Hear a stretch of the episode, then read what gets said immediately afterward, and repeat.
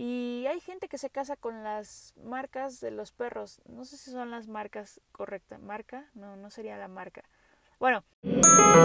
Este es el podcast de Joy Medina. Sirviendo a la manada. Sirviendo a la manada. Hola, hola, ¿cómo están? Bienvenidos a Sirviendo a la manada. Mi nombre es Joy. Y el día de hoy tenemos un nuevo episodio eh, ¿Qué se trata? Precisamente sobre los pet lovers. Se trata sobre si me caso o no me caso con una mascota. Esto surge debido a la oportunidad de poder adoptar en este momento. Y digo oportunidad porque no es algo que yo haya decidido ya, eh, sino que está sobre la mesa. Estoy revisando y honestamente estoy buscando casa también para esta mascotita eh, si alguien estuviera interesado en adoptar, pero claro que existe la posibilidad de que nadie la adopte y tú te empieces a encariñar con, con el perro en este, en este caso. Ahora, ¿por qué es una oportunidad pero no es una decisión tomada? Pues porque tener una mascota, si bien representa para quienes amamos a los perros en este caso, y nos vamos a enfocar un poquito más a perros y en algunos casos a, a los gatos, eh, porque pues obviamente son las mascotas que más adopta el hombre. Pero en esta, posibilidad de adoptar a un perro, que es lo que yo tengo sobre la mesa, pues existe la, sí la balanza se inclina por un tema de que si me gustan los animales, igual que a mi pareja, que eso es importante, eh, pues pudiéramos adoptarlo, pero también existe la idea, y hay que, hay que ser muy claros en eso, de que representa una responsabilidad enorme que no sabemos si estamos dispuestos a tomar en este instante. ¿Y por qué? Bueno, pues porque automáticamente las mascotas se convierten en una extensión de tu familia, ¿no? Se convierten en un integrante más para quienes lo toman con la responsabilidad que deberían. Por eso me di la tarea de tocar algunos puntos para aquellas personas que estén considerando adoptar, eh, aquellas personas que aman a los perros seguramente sabrán de lo que de lo que trato y de hecho hay quien se convierte en un experto porque toda su vida ha tenido mascotas eh, o perros en, sí. Bueno, pues me di a la tarea de buscar información que pueda servirles sobre este tema si están considerando adoptar o comprar una mascota y también ese es un tema debatible que lo toco en el podcast pero más adelante em, pues para que también al igual que yo o si se encuentran en esta situación puedan decidir si lo hacen o no, si dan el paso o no, con responsabilidad. Entonces, hablemos de precisamente las obligaciones que implica. ¿Cuánto cuesta tener un perro? Lo dividí en dos. Para iniciar están los gastos fijos. ¿Qué entraría dentro de gastos fijos? Pues alimentación. Evidentemente las croquetas, que es el alimento recomendado para los perros. Yo recuerdo cuando era más pequeña, pues mi abuelita la verdad es que le daba los restos de la comida, incluso se le mandaba a comprar al perro eh, pollo, ¿no? Este retazo y esas cosas. Pues últimamente, no sé si desde antes, incluso y más bien mi abuelita no lo sabía, pero últimamente ya siempre te han dicho, o siempre nos dice más bien, que las croquetas es el alimento ideal. Así que, pues, revisando los costos, hay desde 30 pesos el kilo hasta mucho más, depende obviamente el alimento, la marca, etcétera. Pero digamos que 5 kilos para un perro chico, que sería un perro que mide, que pesa menos de 10 kilos, eh, o así es como más o menos se catalogaría un perro chico, eh, pues en promedio, dándole dos veces al día, duraría alrededor de 15 días. Probablemente es mucho, probablemente es poco, supongo que tiene que ver con eh, la energía y el desgaste que también tenga el perro y la edad, ¿no? Pero bueno, esos son los promedios que yo encontré. Les estoy hablando de, de, de 30 pesos el kilo, pero supongo que hay croquetas de 120, sobre todo para esos perros que entran a concurso, que tienen pedigrí, etcétera. Ahora, ¿cuánto en, una, en aseo, no? Este, sé que se recomienda no bañar a los perros diario, pero sí cuando tú lo llevas una o dos veces al veterinario al mes, pues más o menos un baño te sale entre 180 y 250 dependiendo la veterinaria, dependiendo la zona. Y también el perro obviamente necesita esparcimiento. Por lo tanto, hay que darle su espacio y sacarlo una o dos veces al día. Si tú decides no sacarlo y contratar el servicio para que alguien lo saque, pues este servicio va desde 40 a 60 pesos por paseo. Entonces, si tú quieres que tu perro salga dos veces al día, que esto, por ejemplo, ahora en la pandemia, lo, fue un recurso que mucha gente mayor que no quería exponerse, pues lo tomó. Y entonces eh, conozco personas que pagaban para que sacaran a sus perros tanto en la mañana como en la noche. Pues más o menos eso es lo que te cuesta un paseíto. Puede ser probablemente más, puedes encontrar a lo mejor un afortunado que te cobre, si eres un afortunado y te cobran 30 pesos, bueno, pues es poquito, pero está bien. Eh, pero más o menos ese es el rango, entre 30 y 60.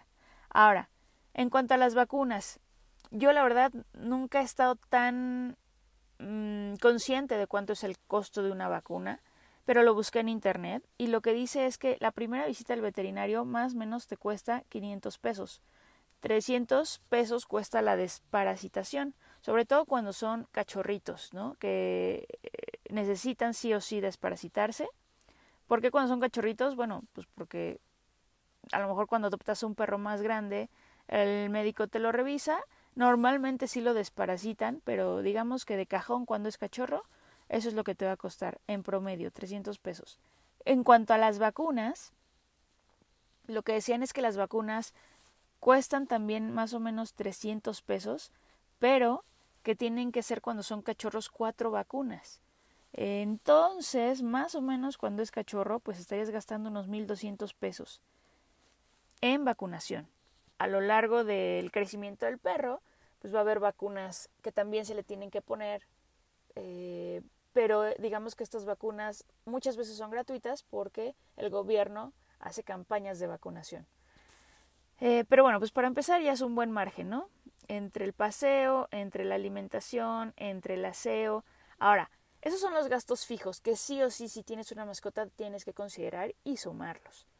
Hay gastos variables. Eh, digamos que el paseo también podría haber sido un gasto variable. Pero en esta situación de pandemia, pues mucha gente mayor, principalmente que no sale, lo tiene que considerar como uno fijo. En cuanto a los variables, pues está la educación. Si tú quieres mandar a tu perro a que lo eduquen para que no te cause problemas, no se muerda, no muerda tus zapatos ni tus muebles, que conozco casos donde eh, alguna vez una amiga decidió deshacerse de sus muebles y no tenía sala porque pues sus perros eran adoptados, eran dos y acabaron con los muebles. Entonces decidieron no comprar hasta que estos perros estuvieran educados. Y más o menos lo que te cobra una escuela de educación, encontré que son cinco mil pesos. Seguramente igual, es un rango en promedio. Puede haber más, puede haber eh, quien te cobre más y quien te cobre menos, pero en promedio sería algo así. Hablamos del tema de vacunación. Evidentemente tendría que ser una visita al veterinario, pero ¿qué tal cuando el perro se enferma? Ahí ya te estarían cobrando como en un adulto, como en una persona. Eh, una consulta más el medicamento. En promedio, pues que podrán ser entre 300 y 500 pesos, si no es que más, dependiendo la gravedad o el malestar que tenga la mascota. Esto es variable totalmente porque pues ahora a veces, años, ojalá el perro no tenga ningún malestar, pero también es importante considerarlo. Y finalmente, un costo variable sería una pensión para perro o un hostal. Eh, si tú necesitas hacer un viaje de trabajo o un viaje de placer y no tienes quien te pueda cuidar a la mascota, em, ya existen muchos lugares donde tú puedes dejar a tu perro, incluso los veterinarios también a veces promueven este servicio, eh, donde tú dejas a tu perro y por noche te cobran alrededor de 180 o 350. Estos de 350 por noche, la verdad es que me parece que ha de ser un spa maravilloso de perros que también ya existen. Em, pero bueno, 150 si tú te vas una nochecita, un fin de semana, dos noches, tres días, pues a lo mejor ya estarías pagando 300, 400 pesos eh, de un fin de semana porque te lo cuiden, ¿no? Y les digo, hay distintos lugares, ahí vale la pena revisar pues cuál es el estilo de vida que lleva tu perro, para que tú lo cases con el lugar adecuado para él y no sienta como la gran diferencia en, en tu ausencia. Eh, ahora, entremos al punto número dos importante. Ya vimos los gastos y las responsabilidades y las obligaciones. El número dos es este dilema entre adoptar y comprar. Personalmente, yo no tengo ningún issue con la gente que quiere comprar una mascota. También se trata, creo, mucho de tener una mascota que quieras, que te guste, que te sientas identificado. Y hay gente que se casa con las, con las razas de los perros. Y si quieren comprar a un perro, yo en este caso lo que les recomendaría sería que lo hagan en un criadero. En un criadero de la raza eh, de la cual quieren comprar. ¿Por qué en un criadero? Pues porque para ser un criadero certificado o avalado, quiere decir que cumple con ciertas normas eh, para poder estar generando perros de esa raza. ¿Qué tipo de normas? Pues por ejemplo, no pueden generarlo masivamente, ¿no? Llevan un control eh, obviamente tienen la responsabilidad, no tienen a perros al por mayor donde a lo mejor ni siquiera les están brindando las vacunas que requieren, los cuidados de los que hablábamos en un inicio. Entonces, si están por este camino y están súper decididos a comprar cierta marca, cierta marca, yo insisto con la marca porque estoy mucho en mercadotecnia, pero cierta raza de perro, eh, háganlo responsablemente y busquen un criadero que esté certificado, avalado, hagan una comparación y pues adelante, yo en lo personal sé que hay mucha gente que cree que no debería de, de, existir la venta de perros.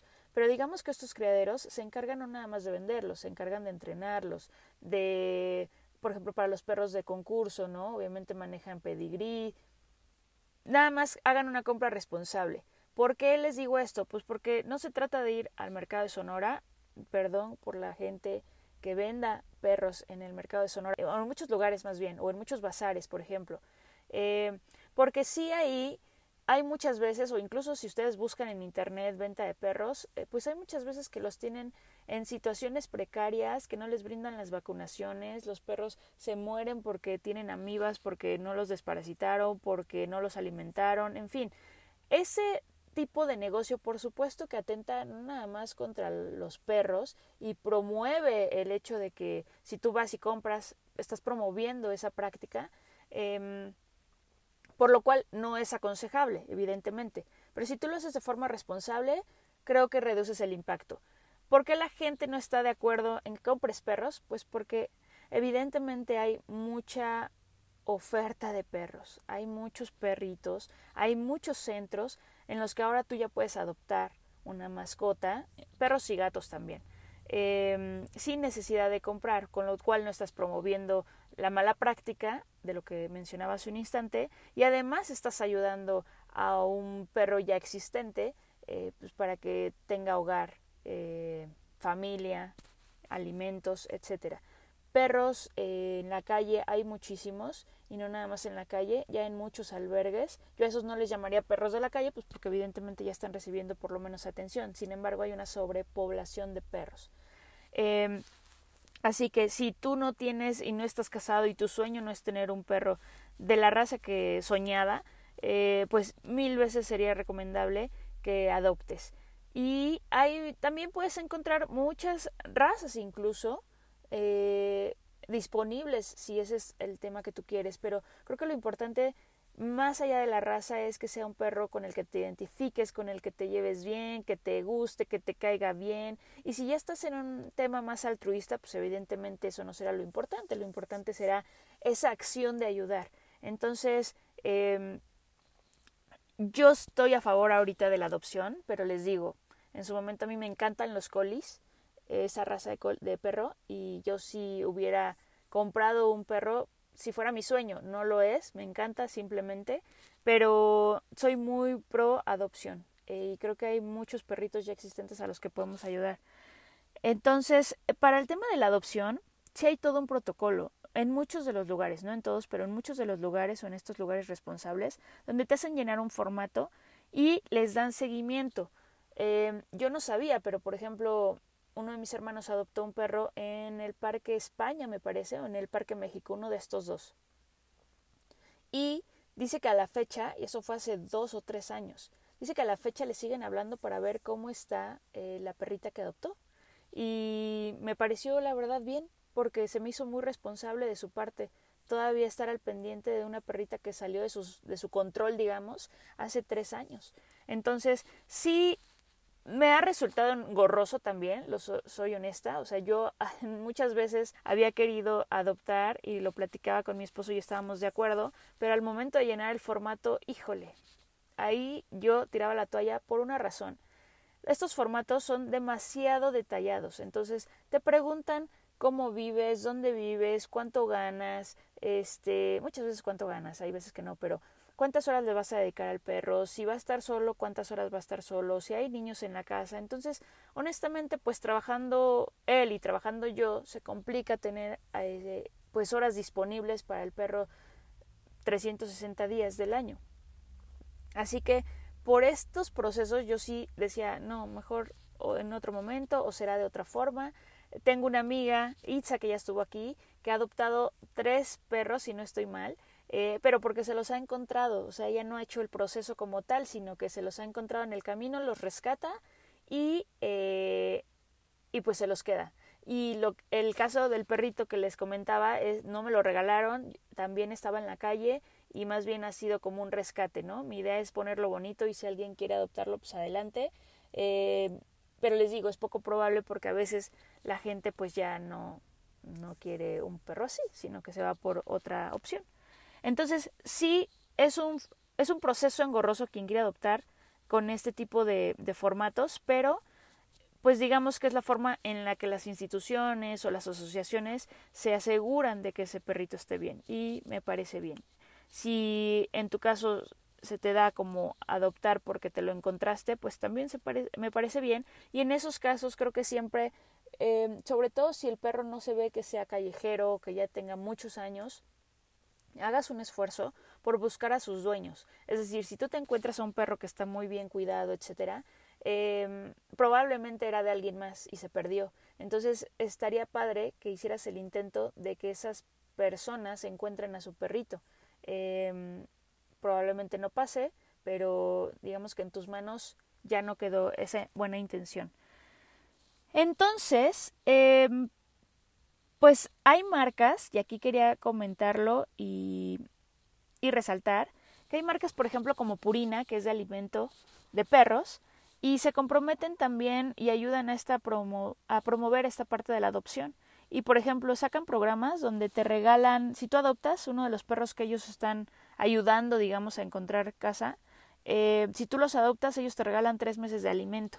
Así como ellos, me parece que Petco también ah, hace campañas de adopción y lo cual me parece muy bien y las felicito. Eh, creo que hay que reconocerles ese esfuerzo y, darlo a conocer porque está padre. O sea, si alguien quiere adoptar, pues entra a su página, de, a la página de Purina, revisa esta sección y a lo mejor encuentra una oferta.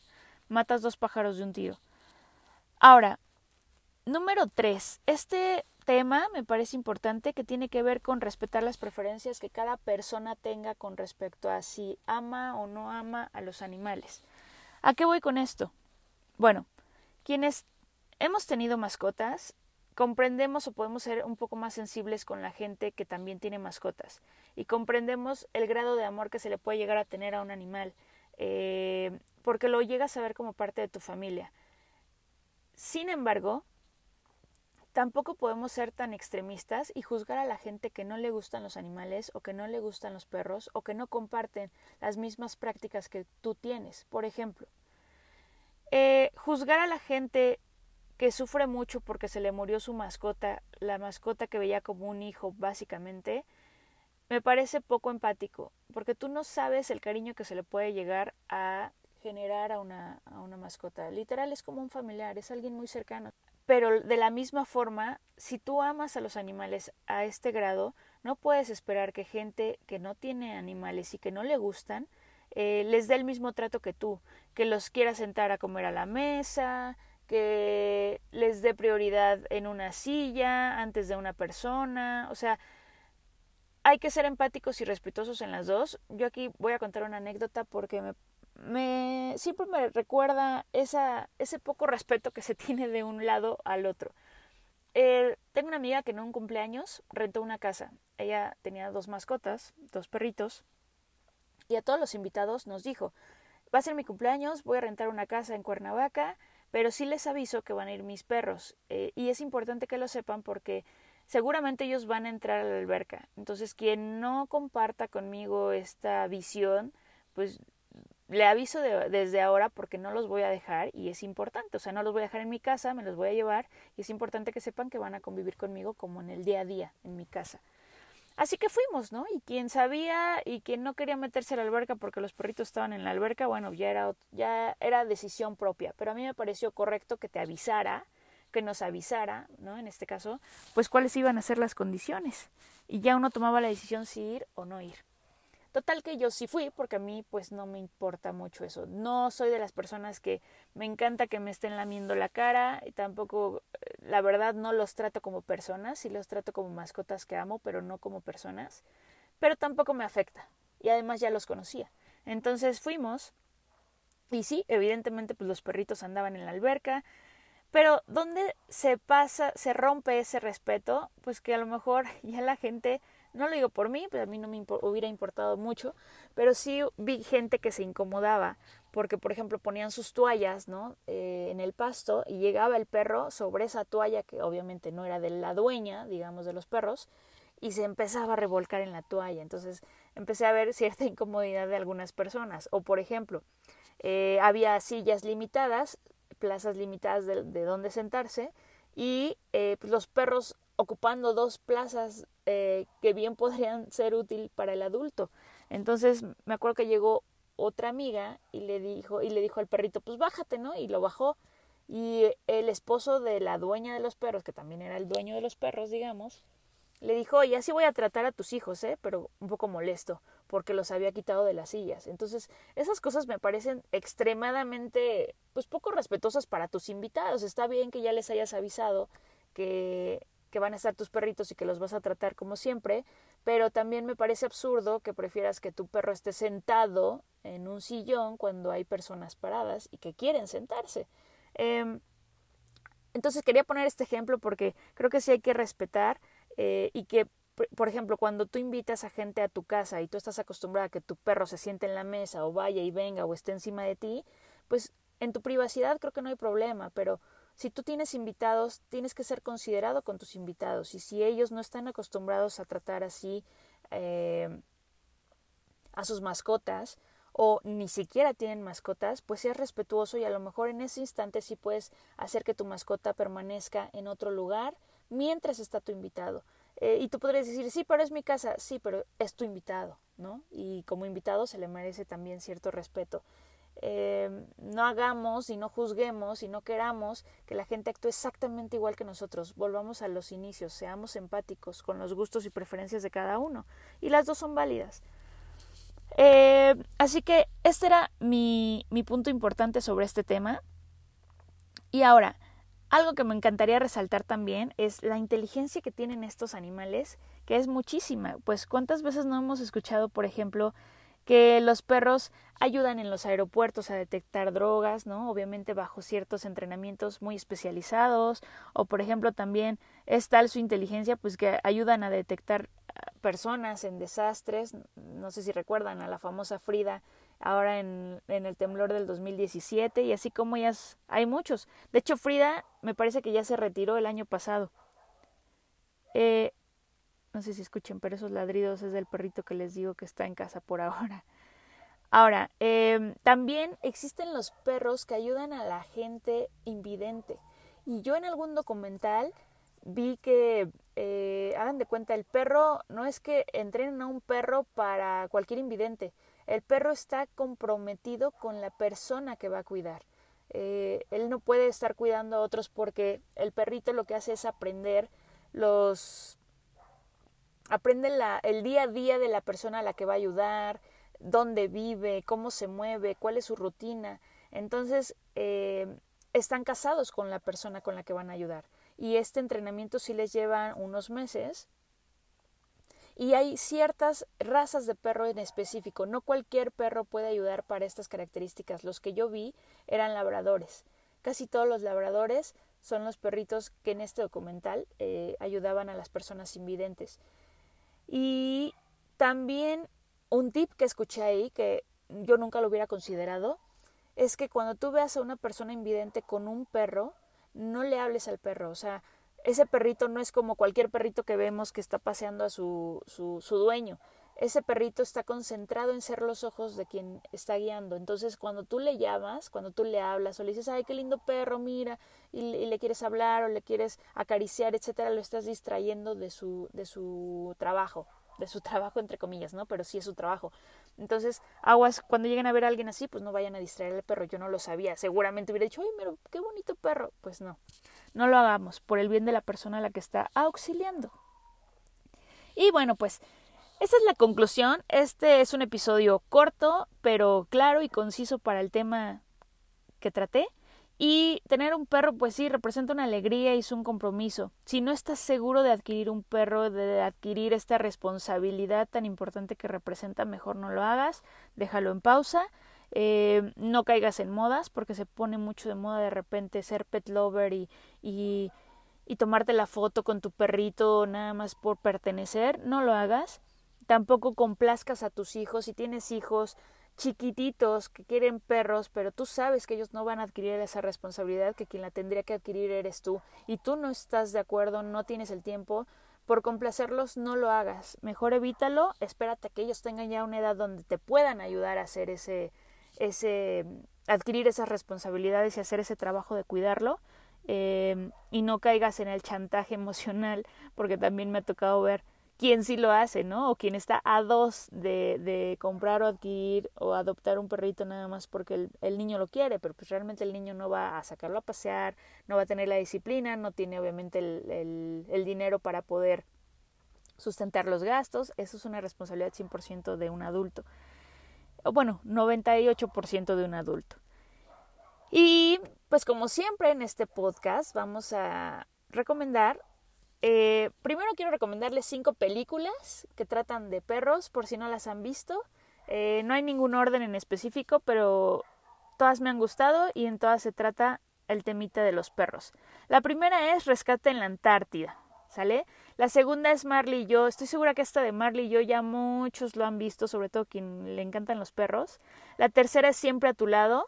Eh, de repente luego no me gusta ver historias de perritos porque Luego son tristes, pero, pero realmente las películas están bien contadas. La cuarta es Colmillo Blanco. Este ya es un es un clásico, no es tan joven. Igual que la que sigue, que es Beethoven. Beethoven también tiene añales. Yo la vi de, chavita, de muy chiquita. Y en caricatura les recomiendo El zorro y el sabueso. Las otras no son caricatura, pero la última sí, por si tienen pequeñines que creen que se pueden aburrir con las primeras. Eh, ahora, en cuanto a adopción, pues les comentaba, mi hermano en algún momento adoptó en el Parque México, no recuerdo la verdad si era el Parque México o el Parque España, me parece que era el España porque es el es chiquito, pero bueno, si se dan la vuelta en alguno de los dos, los dos están en la Condesa, eh, hay módulos donde tienen a los perritos, de hecho te dan chance si tú quieres llegar, los ves y te dan chance de que agarres uno, te piden creo que tu IFE eh, y, lo, y lo ayudes y lo pases, o sea, de hecho hay, hay veces que nada más los llevan para eso, para que tú los pasees y, y ya si quieres adoptar, pues evidentemente te, te, te pedirán lo del formato y, seguramente eh, pagarás una comisión o algo, algo así. Este, pero, pero bueno, están en uno de estos dos parques. El otro es un refugio que se llama Refugio Franciscano. Está en la carretera México-Toluca. Es un refugio de perros. Hay muchísimos y también te permiten adoptarlos. Eh, está en el kilómetro 17.5. Si lo buscan en internet como refugio franciscano, lo van a encontrar y van a encontrar la dirección, seguramente los horarios, etcétera. Y luego, en esta parte de buscar más o menos eh, costos de cuánto, pues cuánto cuesta, valga la redundancia, eh, de cuánto cuesta que te cuiden a un perro un fin de semana, etcétera, encontré una aplicación que se llama Cuida mi mascota. Y lo que está padre es para quien quiere cuidar también a estas mascotas, tú puedes subir tus datos y tú poner cuánto cobrarías por cuidar a la mascota de alguien. Entonces puedes generar a lo mejor ahí unos ingresos y para quien quiere el servicio pues también entra y entonces ves, ah, Yolanda los cuida por 150 la noche, Jimena los cuida por 200 pesos pero ofrece tal, o José los cuida por 250, pero ofrece tal y su ubicación es tal. Entonces, digamos que es un catálogo tanto de proveedores para cuidar perritos como de gente que eh, también le puede servir a gente que quiera unos ingresos extras y pues pueda o se ofrezca para cuidar eh, mascotas. Y bueno, pues esto ha sido todo por hoy. Espero que los recursos les sirvan. Eh, recuerden, cuiden mucho a sus animales, respétenlos, quiéranlos mucho. Yo los invito a que suban una foto a Instagram o a Facebook con sus mascotas y pues pongan el hashtag de sirviendo a la manada o el arroba sirviendo a la manada. Eh, esa es precisamente la red en Instagram y en Facebook donde nos pueden encontrar y nos vemos pues el próximo episodio. Cuídense mucho, bye bye.